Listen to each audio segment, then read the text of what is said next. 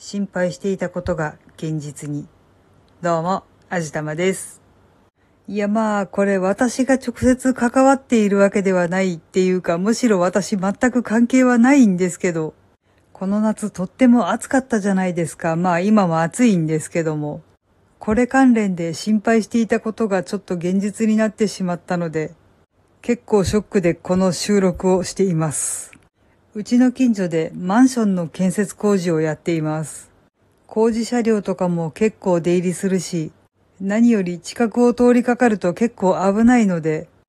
ガードマンの方が立っていらっしゃるわけなんですが、私しょっちゅうそこを通るんで、その方と顔見知りになったんですよね。で、そこを通るたんびにご挨拶とかをしてたわけなんですけど、昨日そこを通りかかったら、まあいらっしゃったわけなんですけど、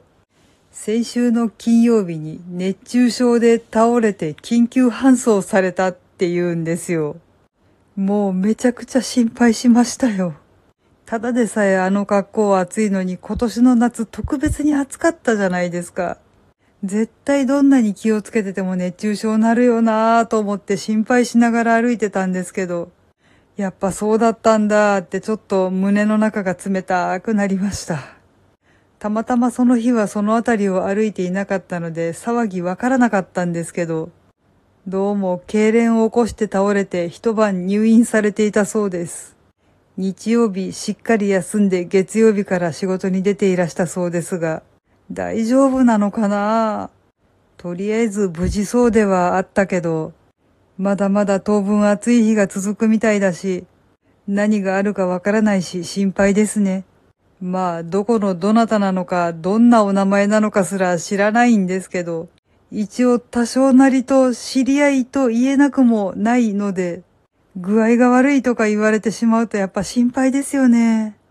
しかも熱中症なんて命に関わるわけだし、無事でいてほしいなーってこっそりお祈りしています。だいたい私もあんまり人のことは言えないんですけどね。この炎天下割と歩きますんでね。最近ちょっとサボってるっていうか距離を減らしてはいますが、やっぱり暑いので、水分補給はこまめにしてできるだけ日陰を歩いて熱中症は防ぎたいと思います。はい。というわけで今回はこんな感じです。この番組は卵と人生の味付けに日々奮闘中の味玉のひねも姿りでお送りいたしました。それではまた次回お会いいたしましょう。バイバーイ。